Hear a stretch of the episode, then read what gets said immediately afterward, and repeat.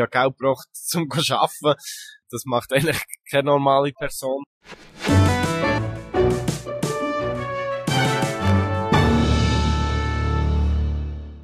Dominik Gegenter, was geht in diesem Moment in deinem Kopf vor? Ja, bei mir, äh, ich bin jetzt erst gerade heimgekommen gestern. Ähm, heute Morgen ein bisschen auf dem Velo gewesen. Und ja, sicher gut nach so einem Rennen, äh, sich können wieder, äh, erholen, äh, ein bisschen sammeln und, ähm, ja, auf das nächste Rennen wieder konzentrieren.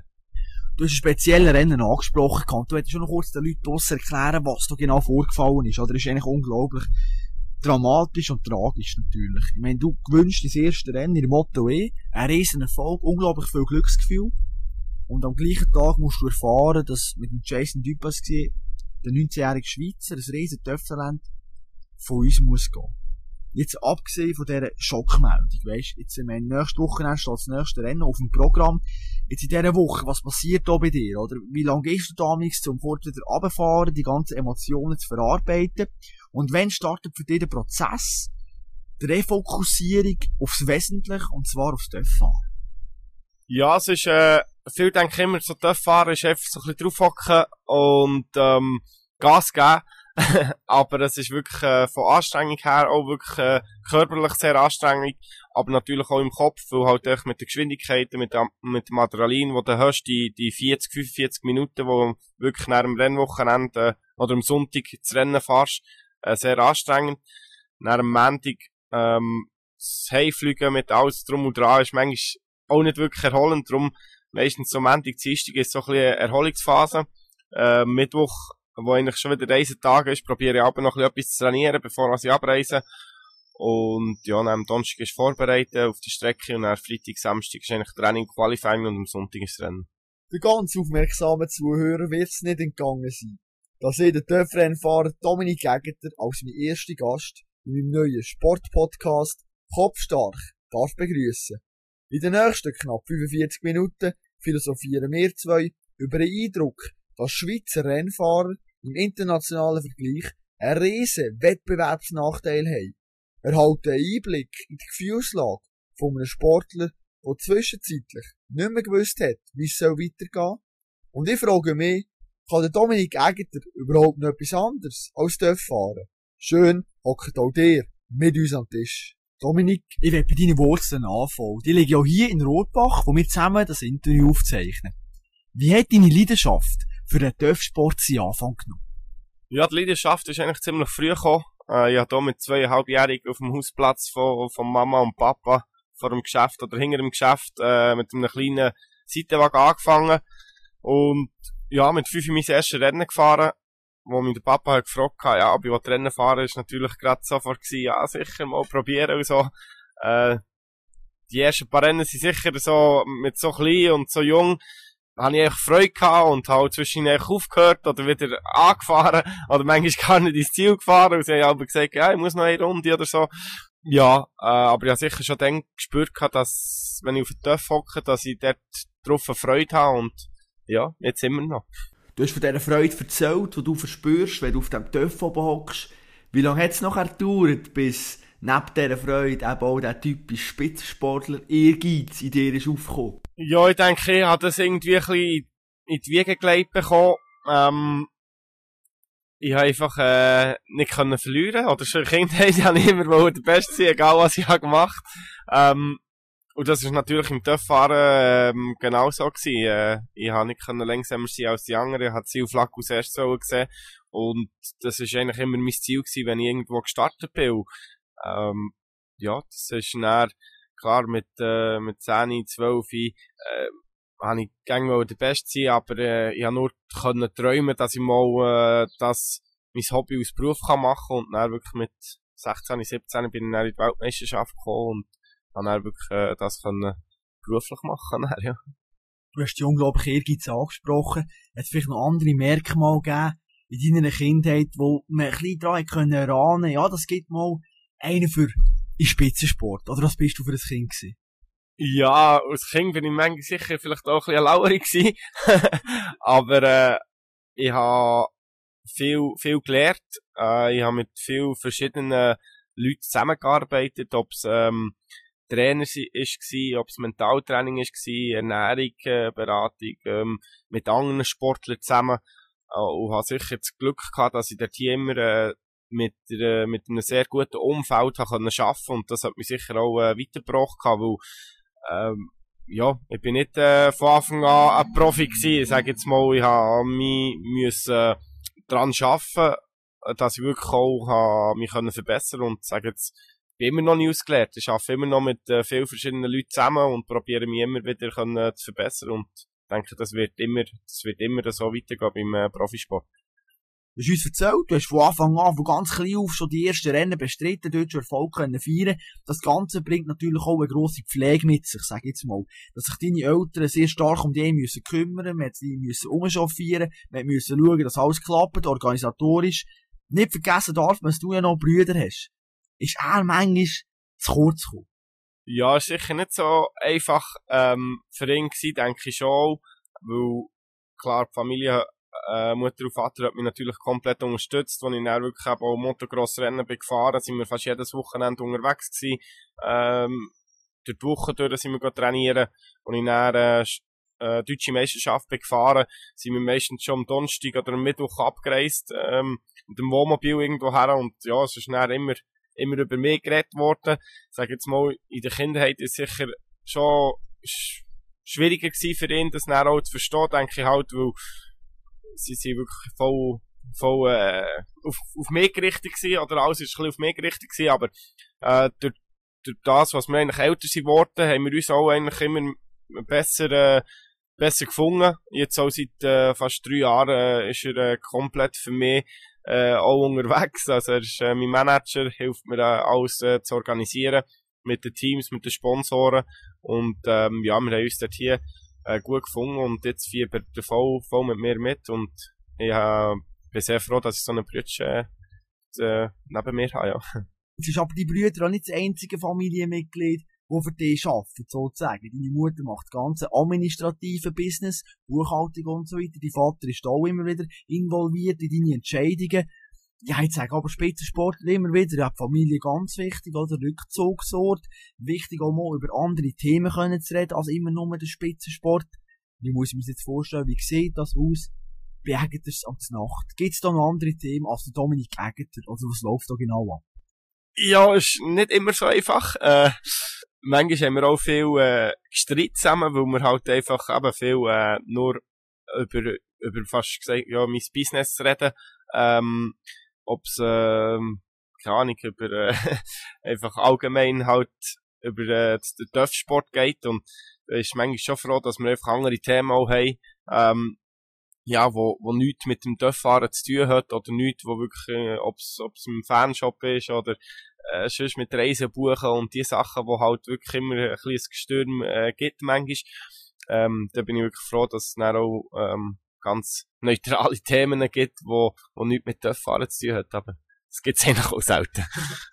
Löst das vielleicht auch einen speziellen Druck auf dich aus? Wenn du immer weisst, auch im Hintergrund arbeiten Familienmitglieder für mich, ich sollte die können zahlen, die wollen ihren Lohn, meine Brüder wollen etwas verdienen, meine Mom ebenso, ja, jetzt, wenn ich nicht so performen, oder? Gibt es plötzlich einen Sponsor, der abspringt? Wie, wie gehe ich nachher mit dieser Situation um? Oder ist das bei euch nie ein Thema, dass du so jetzt überspitzt formuliert der Kopf der Familie bist und fürs Wohl von deinen Liebsten verantwortlich bist? Ja, ähm, vom, vom Geld her, Budget her, machen wir dort hier sicher eigentlich nie, nie Sorgen. Ähm, klar, ist immer viel einfacher, wenn wenn du Sponsoren hast, wenn äh, das Geld keine Rolle spielt, dann kannst du dich einfach halt eben voll konzentrieren auf, auf den Sport oder eben auch um Familie und alles. Aber ähm, ja, sie, sie sind, sind natürlich, äh, sie leben, leben den Sport auch mit mir und wenn es natürlich mir nicht so gut geht, dann, von den Resultat her oder so, ähm, dann leiden sie natürlich auch ein bisschen mit, aber so vom, vom Geld her, äh, hier sind wir eigentlich, ja, äh, dort redet man eigentlich nicht viel drüber und sage jetzt, bis jetzt sind wir gut über die Runde gekommen und äh, wir, wir widmen aus unserem Sport und probieren, ja, bin jetzt gleich auch schon 30, äh, ich habe sicher nicht mehr ewige, ewige äh, Karriere, Karriere im, im, sage jetzt vielleicht noch Maximum drei, vier, fünf Jahre, äh, probieren wir wirklich äh, das Maximum jetzt in, in diesen Jahren rauszuholen und dort hier sind wir Vollgas dran, ja. Du redest schon vom Karrierenende, so weit sind wir zum Glück noch nicht. Wir wollen jetzt kurz eintauchen in die Anfänge von deiner Dörf-Profi-Karriere. Und zwar hat er dir so ein bisschen seinen Lauf genommen, 2010, wo du im Moto 2 bist, reingekommen, in die zweite höchste Dörf-Weltmeisterschaft. Und dann stell mir vor, das ist ein junger Dominik Gegenter, ja, der ist angriffslustig, der will Vollgas geben, der kennt das Bremspedal nur vom Hören sagen, oder, ist klar. Und dann passiert ein unglaublich tragischer Unfall. Ich meine, die Teamkamerad, der verunglückt auf der Strecke und stirbt dort. Was hat es dazu mal mit dem unerfahrenen Dominik Gegenter gemacht? Ja, ähm, das, äh, das fährt eigentlich mit damit. Ähm, ich sage immer, wenn du äh, ein Helm anlegst bei, bei der Sportart, ist sicher der Sportart gefährlich. Dort fahren ist sehr gefährlich. Wir, wir riskieren eigentlich äh, unser, unser Leben, wenn wir dort hier wirklich eben, äh, fahren. Aber halt, ja, wir probieren äh, die Grenzen zu gehen. Manchmal gehst du über Grenzen, aber Stürze gehören halt auch dazu. Aber natürlich, wenn äh, äh, denkst nie, dass so etwas Schlimmes kann passieren und ähm, ja, sage, jeder Fahrer, der tut äh, so eine so einen tragischen Unfall selber äh, probiert zu verarbeiten auf seine Art oder probiert äh, mit, mit Mentaltrainer oder sonst äh, hilft, das können zu arbeiten. Und bei mir ist ähm, ja ist sehr schlimm gewesen, weil es halt auch mit Teamkollegen war, ich ihn gut kennengelernt. Äh, aber für mich hat es eigentlich äh, immer nur eins gegeben, äh, zu fahren. Und das ist das was er auch geliebt und es hat mir sicher auch geholfen, dann die Familie noch zu, noch zu treffen, in Japan. Ähm, die einfach gesagt haben, eben, tun aus, äh, mit einem Lachen im Gesicht in, in Erinnerung behalten. Und das hat mir sicher auch sehr viel geholfen. Du hast angesprochen, Dörffahren ist ein lebensgefährlicher Sport. Jetzt je nach dem ganzen dämliche Frage, aber ich muss jetzt einfach stellen, es nicht mein Wunder. Und zwar unter der Woche, wenn du dich mit deinen Kollegen triffst, das Adieu sagen nachher. Ist es ein bisschen intensiver, sehen wir sich doch ein bisschen anders, tschüss, wird auch mal ein bisschen länger umarmt, dass er gerade abgeküsst ist, nehme ich nicht an, aber wir weiss ja nichts genaues. Weisst, weil du dir auch bewusst bist, was für Gefahren du nachher am Wochenende ausgesetzt bist. Und wir haben es jetzt eben gerade wieder gesehen, es kann von einem Sieg bis zum Tod, und das ist halt leider so, alles passieren. Ja, also nein, wenn ich, wenn ich da Kollegen irgendwie würde anders Tschüss sagen und denke, dass ich vielleicht nächste Woche nicht mehr zurückkomme, dann ist, glaub, äh, dann wird etwas Falsches mitfahren in mir. Ähm, nein, äh, das ist sicher nicht so. Ich, bin, äh, ich weiss, dass schlimme Sachen könnten passieren, aber, ähm, für das haben wir eigentlich, äh, bin ich gut trainiert. Ich probiere mich voll zu konzentrieren, wenn ich auf dem Töff bin. Ähm, wir haben super Ausrüstungen, wo, wo sie immer wieder weiterentwickeln, ob es äh, Helm, Händchen, Stiefel, Kombi mit Airbag ist von X und ähm, ja, von der Strecke her, mit Sicherheit, äh, mit Auslaufzonen, mit, mit Flaggen, mit Dashboard-Meldungen, wo, wo sie immer probieren, die Sicherheit wirklich äh, für uns Fahrer äh, zu verbessern. Und von dem her fühle ich mich eigentlich auch sicher, wenn ich, wenn ich auf einer Rennstrecke bin. Ja. Nimm uns mal mit in eine Vorbereitung auf ein Rennen. Was läuft da bei dir alles so ab? Die Vorbereitung ist eigentlich immer etwa so ein bisschen gleich. Kurz angesprochen ist eigentlich eben so Mittwoch abreisen, Donnerstag vorbereiten für auf die Strecke, ähm, mit dem Team alles die Sachen anschauen, was man machen will, äh, Strecke ablaufen, ähm, schauen, Daten von letztes Jahr, vielleicht noch das Rennen, dann Freitag, Samstag Training und Quali, und Sonntag ist eigentlich äh, das Warm-up, und dann vor dem Rennen ein bisschen, ein bisschen aufwärmen, die Kombi anlegen. Ja, ich habe keine richtige Ritual, ich probiere einfach immer etwas so ein bisschen das Gleiche, Gleiche machen. Aber, ähm, ja, wenn ich eigentlich im Stress wäre oder irgendwie im Zeitplan ändert, nicht, dass, dass ich jetzt müsste irgendwie den, den rechten Stiefel zuerst anlegen oder so, das habe ich nicht. Von dem her, äh, ja, probiere ich mich eigentlich immer gleich zu vorbereiten und sobald es dann eigentlich das Visier ist, bin ich voll in meinem Konzept und bin ich voll konzentriert.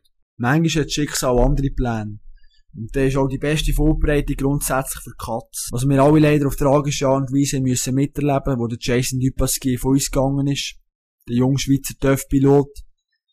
Der 19-Jährige, der nach einem Rennunfall nicht mehr zu uns zurückgekehrt ist. Eine unglaublich tragische Geschichte. Was mich aber doch schwer beeindruckt hat, ist die Solidarität die in dieser TÜV-Szene geherrscht hat. Da ist wirklich jeder Sieg eigentlich nachher dem Jason gewidmet worden. Seine Familie hat unzählige positive, liebe Nachrichten bekommen. Wir haben bis zu den ganz Grossen in der TÜV-Szene, Marc Marquez, Valentino Rossi und so weiter, haben alle im Jason gedenkt, haben wirklich riesigen Zusammenhalt gezeigt. Und jetzt frage ich dich, du bist so wahnsinnig lange in dieser TÜV-Szene unterwegs. Ist der Zusammenhalt zwischen diesen TÜV-Fahrern wirklich derart gross? Oder ist es auch vielleicht ein kleines bisschen ein Theater, das jetzt gespielt wird? Ja, aber sicher ein sehr tragischer Unfall, wo, wo passiert ist. Ähm, mir ist im Paddock schon wirklich äh, ziemlich auf sich mit seinem Team, wirklich äh, so äh, Teamarbeit. Aber mir, mir ist natürlich durch das Jahr durch mit den 18, 19 Rennen, wo, wo MotoGP hat, äh, in diesem Paddock jetzt sowieso mit der Corona, wo man eigentlich im Paddock hinten muss bleiben oder im Hotel ist man ziemlich eng aufeinander oben immer. Ähm, viele Wochenende, also man kennt den eigentlich, ja, gut, wo man sich fast jedes Wochenende sieht. Und ja, das ist, äh, ist ein tragischer Unfall, wenn man äh, eben so ein Nachwuchstalent aus, aus der Schweiz äh, verlieren. Ähm, ist sicher ein sehr grosser Verlust für, für uns alle äh, ähm, Fahrer, aber natürlich auch für, äh, für alle anderen. Ja. Wie sieht es eigentlich aus mit Freundschaft in diesem Business? Gibt es so etwas? Es gibt schon zum Teil recht gute Freundschaften, speziell bei den, bei den Spaniern und Italienern. Das sieht man ja bei der VR46 Akademie, jetzt habe ich so sagen, ähm, dass sie halt äh, sehr viel zusammen trainieren, äh, pushen sich natürlich auch gegenseitig, ähm, neben der Strecke wirklich äh, ans Limit zu gehen, mit dem Dirt Track fahren oder Motocross oder halt, wenn du Velo fahren und so Sachen. Ähm, ich bin auch drei Monate in Spanien gewesen, ich habe es dort auch eigentlich gesehen, dass viele MotoGP-Fahrer oder Moto2 und Moto3 wirklich äh, miteinander trainieren und ähm, ja, da kannst du dich natürlich so weiter, äh, weiterentwickeln. Und, aber sobald du auf der Strecke bist und Rennen fährst und aus dem Punkt geht, dann hast du eigentlich keine, keine Freunde und dann ist einfach, dann willst du echt besser sein. Du hast jetzt die Freundschaften von den Spanier rausgestrichen. Ich hätte eigentlich bis zum Schluss noch gedacht, dass du auch noch mit den Schweizer kommst, oder? Du und der Tom Lütti. Das ist sicher auch eine gewisse Verbindung, die da oben ist. Ich meine, ihr habt zwei Jahre seid im gleichen Team zusammengefahren. Du hast aber, und das muss man vielleicht auch noch wissen, 2013 und 2014 deine besten Jahre gehabt. Zweimal WM Rang 5. Und bist nachher mit dem Tom Lütti, dein Vorbild, sag ich jetzt mal, ins Team gekommen. Und seitdem hat es nicht mehr so richtig funktioniert auf der Strecke. Ich kann sagen, klar, da ist die eine oder andere Verletzung noch dazugekommen, aber erzähl uns doch mal von dieser Zusammenarbeit mit dem Tom Lüthi. Es hat viel auch geheissen, auch in den Medien. Ja, die zwei Alpha-Tiere, die können ja auch da nicht so richtig miteinander. Wie hat sich das für dich angefühlt, mit deinem Vorbild zusammen zu arbeiten? Ja, der, der Tom Lüthi ist sicher äh, ein Vorbild gewesen. Das ist äh, 125er Weltmeister, wo, wo ich mit äh, 13, 14 ha verfolgt habe. Und ja, dann eben 2015, glaube ich, das erste Mal mit dem Lang im Team gefahren, ist schon etwas Spezielles gewesen, aber äh, wir haben erst eigentlich in diesem Jahr so ein bisschen mehr lernen kennen, weil vorher hat man sich einfach eben wie im Paddock einfach gegangen, hoi, tschüss, wie geht's? und äh, wie ist es gegangen? oder äh, und da in Schweiz ähm, trainieren wir eigentlich nie zusammen, also er hat seine, seine Trainer oder sein, sein Part, den er trainieren und nicht so wie eine Fußball-Nazi-Mannschaft oder äh, Eishockey oder so, wo, wo immer zusammen trainieren. Und ja, klar, ja, 13, 14 habe ich Motto 2 meine beste Saison gehabt, wo ich äh, mein erstes Sieg hatte, sieben Podium und so, ist, ist recht äh, super gewesen. Und dann ist, ja, habe ich ein bisschen Verletzung gehabt. Wir haben dann einmal noch TÜV gewechselt und äh, Chefmechaniker gewechselt und ich glaube einfach alles so ähm, kleine Punkte, wo, wo einem haben gestummt und darum habe ich einem wirklich meine Leistung können zeigen und, und sicher mich nicht mehr können verbessern, aber ich bin immer noch eigentlich recht, recht gut dabei gewesen.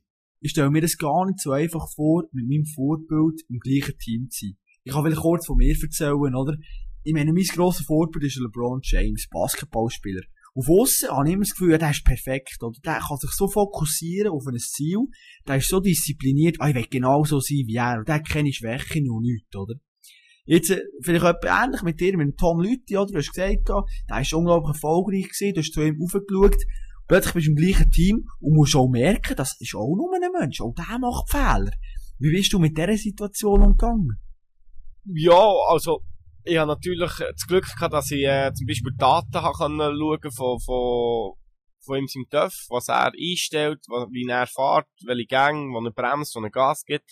Und das hat natürlich mir auch geholfen. Und ich habe natürlich auch ein bisschen gesehen, wie er sich tut, ähm, vorbereiten oder äh, wie er, wie er sonst halt auch als Mensch ist, dass er wirklich auch so gut ist. Er ist dann, glaube äh, ja, die meiste Zeit ist er eigentlich besser gefahren als ich und ja, schon eben, wie ich vorher habe gesagt als Kindheit, äh, habe ich immer wohl der Beste sein und sicher eben auch, wenn du zusammen in einem Team bist mit gleichem Material, ist sicher äh, der erste Wohl, was schlägt, ist dein Teamkollege. Und das ist natürlich immer in meinem Hinterkopf gewesen. Und klar, manchmal ist, äh, ist der Druck ähm, grösser gewesen, aber manchmal auch ein bisschen kleiner. Und die Medien haben manchmal auch ein bisschen gesponnen, um uns vielleicht eben gegenseitig äh, aufeinander zu setzen. Auf die Medien werden wir ein bisschen später in diesem Podcast noch genauer zu sprechen kommen.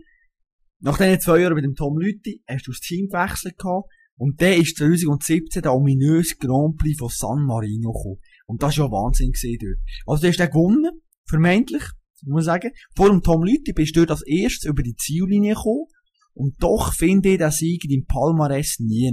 Was ist da genau noch hervorgefallen? ja, äh, das war sicher äh, ein historischer Sieg. Gewesen. Äh, wir haben äh, ersten, zweiten gemacht in Moto 2. Das Regenrennen war es. Und ja, gefeiert, alles haben wir. Das war äh, eine gute Sache. Gewesen. Aber ähm, ja, dann etwa zwei oder drei Wochen später äh, habe ich erfahren, dass äh, irgendetwas im Öl war. Ähm, wir haben einheitliches äh, Motorenöl. Ähm, das Team hat eigentlich nie äh, etwas anderes reingetan. Wir haben es nie herausgefunden, was, äh, was drinnen war. Ähm, das Problem war auch, gewesen, dort hier ist der Teamchef dann, äh, noch eine Woche oder zwei später verstorben. Und da ist dann eigentlich der, der Sieg, haben wir dann wirklich nicht mehr gross, ähm, wie sagt man, protestiert oder äh, äh, äh, Protest eingelegt. Und dann habe ich einfach den Sieg verloren und ja, nervt mich eigentlich immer noch heutzutage, weil ich nie genau habe gewusst oder weil ich nie, immer noch nicht wiss, weiss, was, äh, was genau passiert ist, wieso, was ich den Sieg habe verloren und ja. Gewonnen habe ich sicher in diesem Regenrennen ob, ob vielleicht jetzt anders so in, drinnen ist gewesen, wo, wo vielleicht 1 PS bringt, äh, hat, hat sicher in diesem Regenrennen nichts gebracht, aber steht halt noch in den Geschichtsbüchern. Es muss eine unglaublich emotionale Zeit sein für dich, oder? Zum einen eben der Sieg, oder ist aberkannt worden. Mir kann in dem Team nicht richtig vertrauen. Weiss nicht, mit dem Öl bin ich da hintergangen worden. Wer hat mich da betrogen? Was ist genau passiert? Zum anderen natürlich der Teamchef, der plötzlich verstirbt. Wie manche schlaflose Nacht hätte die Situation eingebrockt. Ja, das ist, äh, sicher eine sehr, sehr schwierige Zeit gewesen, weil es ist, ähm, ich sage jetzt, 2017 ist eigentlich ähm, so ähm, normale normale Saison gewesen. Ich habe zwischen gute Leistung können zeigen, zwischen äh, nicht so gut, aber äh, wir sind dann eigentlich auf 2018 haben wir, haben wir nicht genau gewusst, wie es weitergeht, weil ich eigentlich mit dem Kiefer Racing Team dort äh, zwei Jahresvertrag hatte. Aber durch das, was eben der äh, Teamsitzer ist gestorben, äh, hat niemand genau gewusst, wie es weitergeht. Und äh, ja, es hat viel Schlaf noch eine lose Nacht gegeben, wo, ja, wo ich nicht genau gewusst, wie ich das so machen, ob, ob das, ob es überhaupt noch weitergeht. Und, ja, schlussendlich ist dann, ja, so halb ist es weitergegangen, aber sehr, sehr schwierige Zeit gewesen, ja. Aus dieser schon fast auswegslosen Situation ist ja nachher der riesen Weltrekord entstanden. Und von dem musst du uns schon einmal kurz ein bisschen erzählen, von dem Crowdfunding-Projekt, das du gestartet hast. Da ist ja in mega kurzer Zeit Unmengen von Geld da zusammengekommen. Was hat dir das bedeutet, um den Support von deinen Fans zu spüren und auch zu sehen, wie viele Leute doch Interesse haben, dass der Dominik Egger weiterhin in Moto 2 kann fahren und dort Erfolg kann feiern Ja, es war äh, massiv. Gewesen. Eben, äh, der Weltrekord ähm, ist krass gewesen. Wir haben, glaube in drei Tagen haben wir äh, 100'000 erreicht und, glaube in zehn Tagen 100, äh, 200'000 Franken, wo, wo noch nie ein äh, Einzelsportler hat geschafft und ähm, ja, war krass gewesen. Ich war dann in Spanien gewesen, habe mich vorbereitet und ja, habe natürlich dem dem Crowdfunding zugeschaut, wie das wirklich äh, hat ähm, Glöckelerbau gesagt. Aber ähm, ja, äh, es, ohne, ohne die Fangemeinde, die ich habe, äh, hätte ich das nicht können machen weil wir haben dann eine Million Budget müssen zusammenbringen, dass wir im Moto 2 mit Kiefer Racing auf KTM und mit dem Pilot kann, können starten Und das haben wir dann wirklich ähm, in kurzer Zeit äh, zusammengebracht, auch mit privaten Sponsoren. Mm, und äh, ja, äh, im, im Nachhinein würde ich es nie mehr machen, weil es gibt unheimlich viel Arbeit, die ich haben müssen dann, äh, wirklich auch äh, den Gönner oder den Sponsoren haben müssen zurückgeben. Ähm, und es ist eigentlich, du hast eigentlich keine Zeit für, für so Sachen gross zu machen, weil du bist Profisportler, eben, wie, du musst dich erholen, du musst trainieren, du musst dich vorbereiten und ja, das andere Zeug kommt ja auch noch mit Interview oder äh, Trainieren auf dem TÜV äh, und das ist einfach äh, viel zu viel gewesen für mich dann und darum äh, habe ich eigentlich nie gute Leistungen mehr können zeigen dann. Es ist doch sehr, sehr speziell, was du da müssen durchmachen Und ich sage auch mal, ja, für das Schlusszeichen, normale Menschen können sich das vielleicht auch nicht richtig vorstellen. Ich meine, in unserem System, in unserer Wirtschaft sind wir uns gewöhnt, ich gehe arbeiten, ich erbringe eine Dienstleistung und komme nachher von meinem Chef den Lohn dafür über. Bei dir ist es ein umgekehrt. Du musst eigentlich Geld bringen, dass du überhaupt arbeiten darfst. Komplett verrückt, ne? Ja, im Nachhinein eben ist, ist komplett ähm, wahnsinnig gewesen, was man dort gemacht, weil ähm, ja, eben ich habe so viel Geld gebraucht, dass ich überhaupt habe dürfen fahren oder eben, wie du sagst, ähm, ich habe Geld gebraucht zum arbeiten. Ähm, das macht eigentlich keine normale Person. Aber ja, das ist immer noch mein, äh, meine Leidenschaft gewesen, der Team Moto 2. Ich eigentlich allen beweisen, dass ich wirklich äh, immer noch ein super Fahrer bin und wirklich vorne fahren ähm, Ja, leider ist das nicht ganz so aufgegangen. Und ja, äh, glücklich bin ich erst jetzt wieder, oder seit letztem Jahr, wo ich wirklich äh, mich wieder kann voll konzentrieren auf das Stuff fahren und äh, nicht mehr einen Haufen Geld muss bringen und mich einfach kann konzentrieren auf das Stuff fahren. Es ist unglaublich krass, wie viel Geld du in das Team hast müssen reinstecken, um dort überhaupt können fahren Das stellt sich sofort für mich, aber auch, glaube ich, für ganz viele junge Töpffahrer die Frage, ja, wie ist es denn möglich, in die MotoGP reinzukommen? Oder wenn ich, wenn ich nicht aus einem super Haus komme, ist mir das fast nicht möglich. Oder wie siehst du das? Längt es einfach allein, wenn ich nicht talentiert bin, gute Charaktereigenschaften habe, wie Disziplin, Zielstrebigkeit und so weiter, und dann schaffe ich es ganz auf. Oder längt es bei weitem nicht? Ähm, als Schweizer hast du eigentlich fast keine Chance. Weil du, du musst, ähm, so viel Zeit aufwenden, zum zu fahren, weil, ja, jetzt ist Sonne da endlich. Äh, ja, jetzt ist vielleicht eine Motocross-Strecke offen, vielleicht noch eine Kartstrecke, wo, wo vielleicht ein, zweimal kannst fahren. Aber du hast vier, fünf Monate kannst einfach mal nicht fahren, dann musst du irgendwo äh, auf Italien oder Spanien gehen. Und dann brauchst du Material, du musst ähm, Streckenkosten zahlen. Ähm, ja, du brauchst sehr viele Sachen, dass wirklich ähm, du als junger Typ schon kannst ähm, ja, zu fahren lernen und ja, ohne, ohne Sponsoren, ohne gutes Haus aus, aus der Familie oder so, äh, schaffst du das eigentlich nie in MotoGP. Ich muss jetzt nicht unbedingt der riesen Kenner von dieser TÜV-Szene sein, um zu realisieren, dass die Rahmenbedingungen in der Schweiz für junge TÜV-Fahrer unglaublich kompliziert sind und nicht wahnsinnig professionell. Wir haben keine Rennstrecke, nichts zum Trainieren wird es unglaublich schwierig, was wir schon gesagt haben. Jetzt, wie manchmal hast du vielleicht auch gewünscht, mit dem gleichen Umfeld in Spanien geboren zu werden und hättest eben dann dort, äh, das Gefühl gehabt, dass mit deiner Qualität vielleicht sogar in die höchste TÜV-Klasse im MotoGP gelangt hat. ja, das ist, ähm, schwierig zu sagen. Äh, ob es gelangt hat oder nicht, aber es wäre sicher viel, viel einfacher gewesen. Ähm, weil jetzt die letzten vier, fünf Jahre bin ich eigentlich immer, ähm, zwei, zwei, drei Monate in Spanien gsi, habe gesehen, wie die dort trainieren, die für, mit, auch mit 5, 6 von die an Rennen fahren, mit, mit 10 sind sie schon auf der, auf der grossen Strecke unterwegs, und das sind einfach, 40, 50 kleine, 10-jährige Buben, wo, wo schon trainieren. Dort hier kommen vielleicht dann 10 weiter in die spanische Meisterschaft. Und vielleicht von der spanischen Meisterschaft kommen dann noch in die Europameisterschaft 5 und zwei von denen kommen dann in die Weltmeisterschaft. Und bei uns als Schweizer hast du einfach, ähm, Möglichkeit schon gar, gar nicht, äh, einen Dörfsport wirklich auszuüben, weil, ja, sag jetzt mal, es gibt vielleicht ein paar Motocross-Rennen, ein paar Supermotard-Rennen, aber es wird nicht richtig gefördert, äh, es wird nicht richtig geholfen und ja, da geht äh, das Kind lieber go, go shooten oder in Turnverein oder go Skifahren oder was auch immer. Und ähm, ja, hier haben wir auch sehr gute Sportler, aber halt viel zu wenig Fahrer. Trotz dem Wettbewerbsnachteil haben wir auch mit dir und Tom Lüthi grundsätzlich zwei Weltklasse-Athleten rausgebracht. Ja, das zeigt mir aber jetzt, da ist ja das Potenzial um, da ist absolute Klasse vorhanden in dieser Schweiz, um die TÜV-Szene ein bisschen aufzumischen, oder? Und nicht nur die Spanier und so weiter, Italiener gewinnen. Ja, haben wir jetzt hier in der Schweiz auch ein bisschen Bestrebungen, und du bist da nicht dran, weißt du, man sagt ja, komm, ich eine Rennstrecke mal schauen, oder ein bisschen die Förderungsprogramm zu intensivieren, oder wie ist da der Stand? Was kannst du uns zu dieser Situation in dieser Schweiz hier sagen?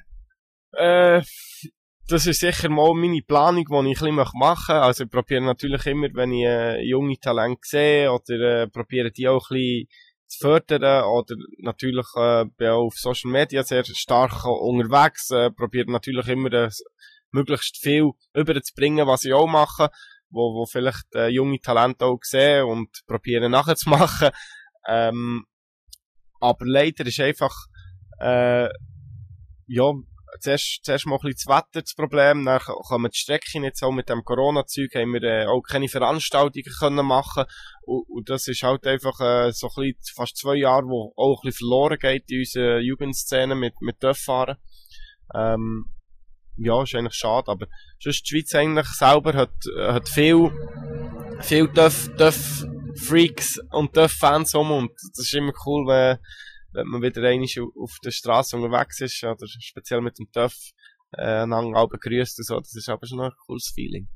Die Haufen Töff-Fans können die auf der einen Seite an der Rennstrecke unterstützen, die finanziell natürlich unter die Arme greifen, Zuversicht schenken, Motivation spenden und so weiter und so fort. Auf der anderen Seite ist es aber auch ein Volk, das sehr, sehr schnell natürlich auch urteilt und auch sagt, wem etwas nicht passt.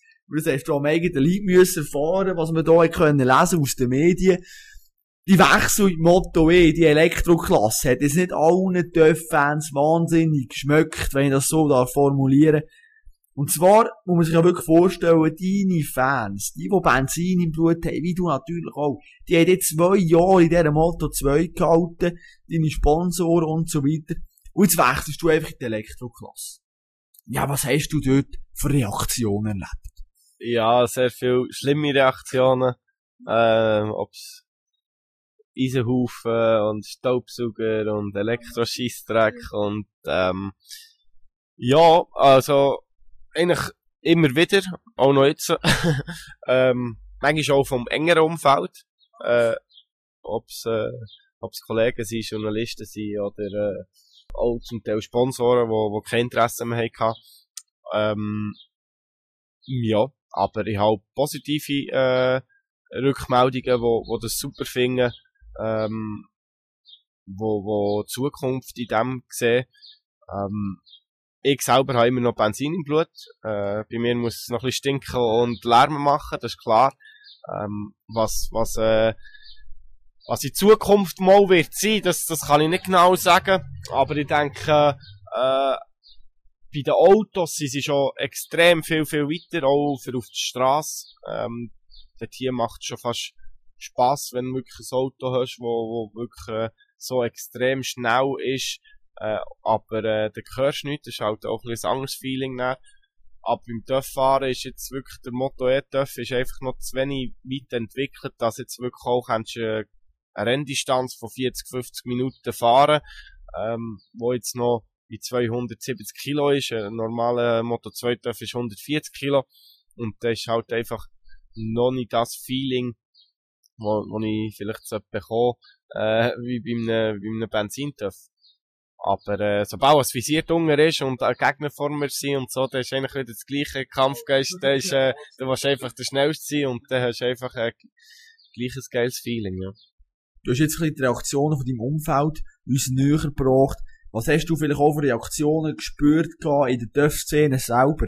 Weil die Motto E, die geht ja eigentlich zusammen mit dem Moto 2, mit dem Moto 3, mit dem Moto GP, mit den höchsten TÜV-Klassen auf Tour. Die sind eigentlich alle immer zusammen an einer Rennstrecke.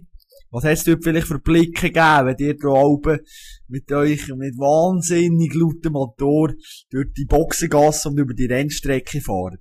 Ja, es ist, ähm, ist ja vor drei Jahren neu gekommen. Äh, da haben natürlich viele so ein bisschen gelächelt, weil in der Boxengasse haben wir äh, das Horni angeschaut zum, ähm, zum, äh, wie sagt man, äh, dass sie uns hören. Dass, äh, dass wir jetzt durchfahren, so piep, piep, piep, piep. Ja, äh, da haben sie natürlich dort hier ein bisschen drüber gelächelt. Aber dann, wenn du wirklich an der Strecke stehst, fahrst du gleich mit 240, 250 neben, neben durch. Also, die Töffel laufen schon sehr gut. Halt echt nur für 6, 7 Runden. Ähm, und jetzt eigentlich haben sie sich gut daran gewöhnt, die Rennen sind super spannend und das ist eigentlich äh, fast das Wichtigste, ja. Rückblickend, deine Entscheidung zum Wechsel im Motto E, top oder flop? Nein, ja, der hat mich sicher auch weitergebracht. Darum habe ich jetzt eigentlich auch ähm, äh, noch einen anderen Vertrag in, in Supersport ähm, WM und ja, hat, hat eigentlich auch mein äh, Karriereende ein bisschen gerettet, sage ich jetzt mal so, weil im Moto 2 habe ich ähm, habe ich keine Chance mehr gehabt, äh, oder hätte sehr, sehr viel Geld müssen bringen, dass ich noch bei einem Team hätte können mitfahren. Aber das habe ich eigentlich zwei Jahre gemacht und das habe ich, äh, das habe ich nicht mehr wollen. Und mit Moto E habe ich eigentlich, ähm, gleich einen, einen super, einen super Vertrag gehabt, habe super Rennen können zeigen, habe, habe dort hier auch wieder mein Selbstvertrauen, eben nach diesen zwei schlechten Moto 2 Jahren eigentlich wieder können aufbauen, habe können zeigen, dass ich dort hier der beste Fahrer bin.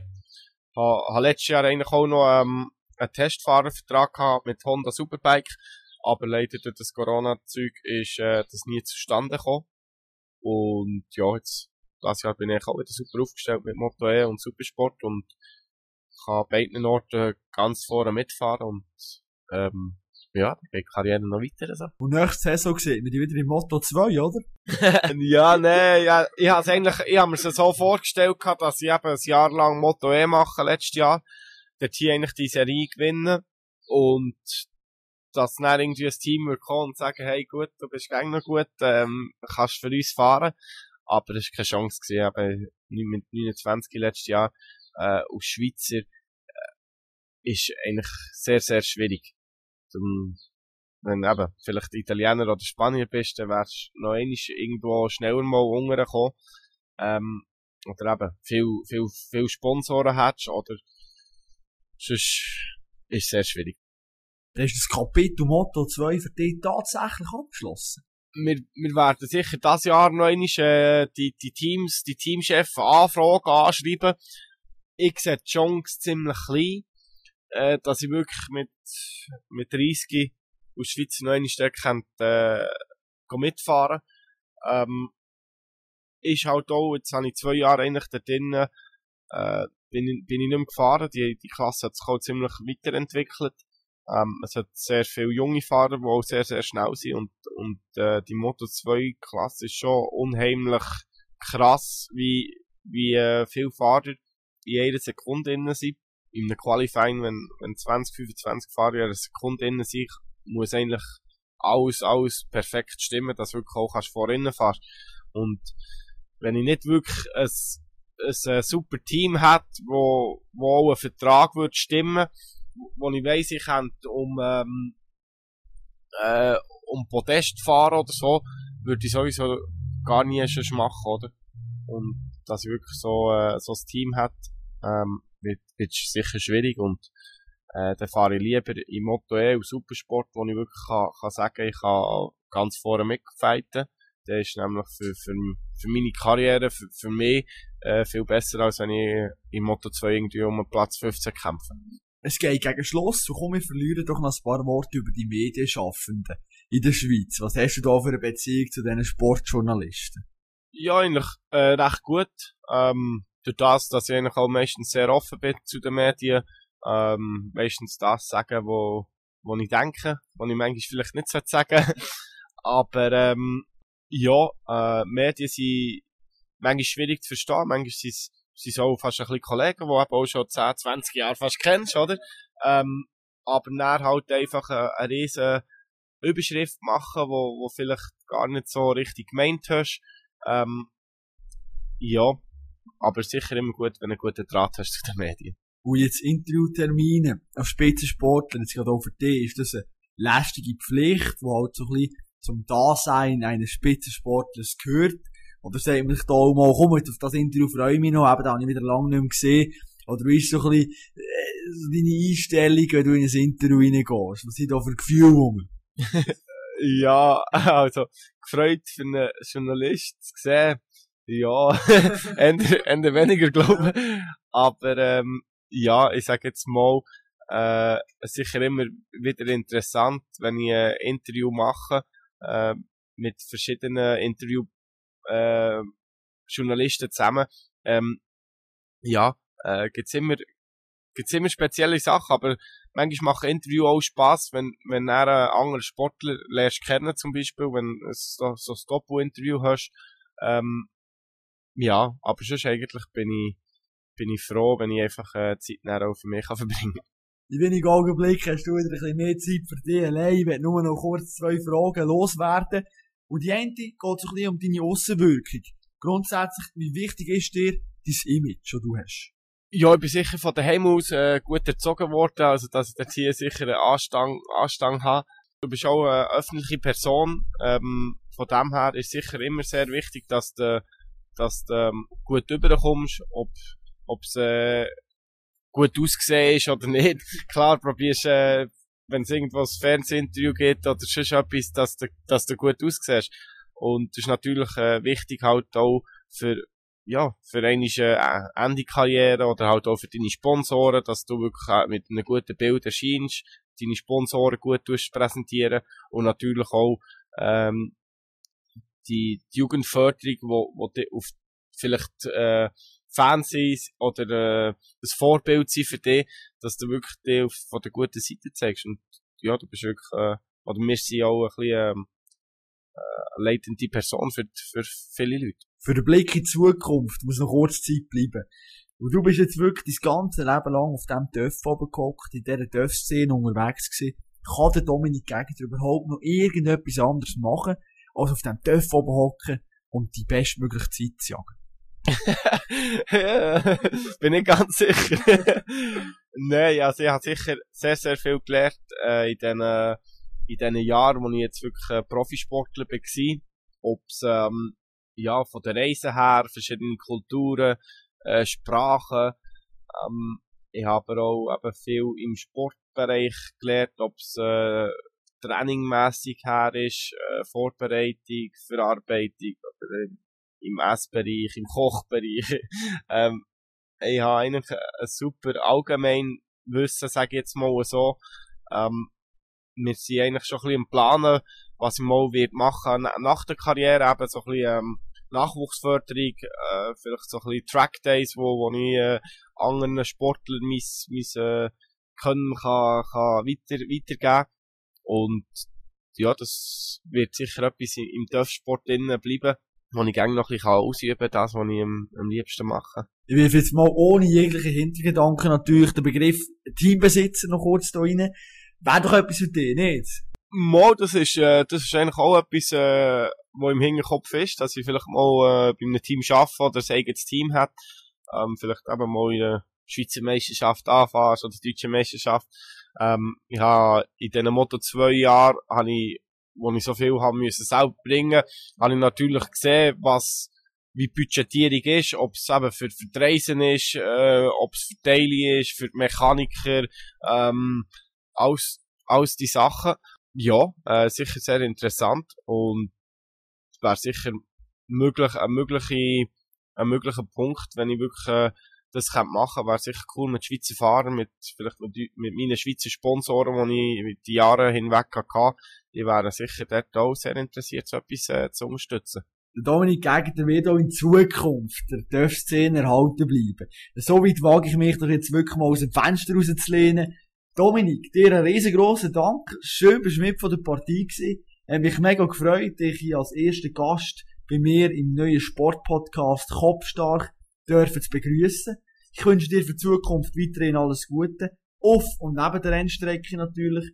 Hoffe, dass wir noch die ein oder andere Erfolgsmeldung von dir dürfen hören.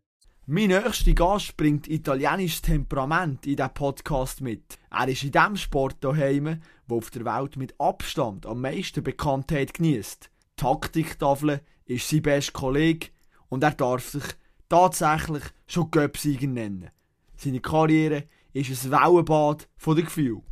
Wenn ihr wollt wissen wer das ist, dann lasst doch auch beim nächsten Mal wieder rein. Ich würde mich freuen, wenn ihr eure Meinung zu meiner ersten Podcast-Folge mit mir würdet teilen Sei das konstruktive Kritik oder etwas, was euch besonders gut gefallen hat. Ihr könnt das sehr gerne machen auf meinem Instagram-Account Kopfstark oder auf meiner Webseite www.kopfstark.ch. Ich freue mich, mit euch über die ganze Sportszene ein bisschen zu diskutieren. Macht's gut und bleibt sportlich.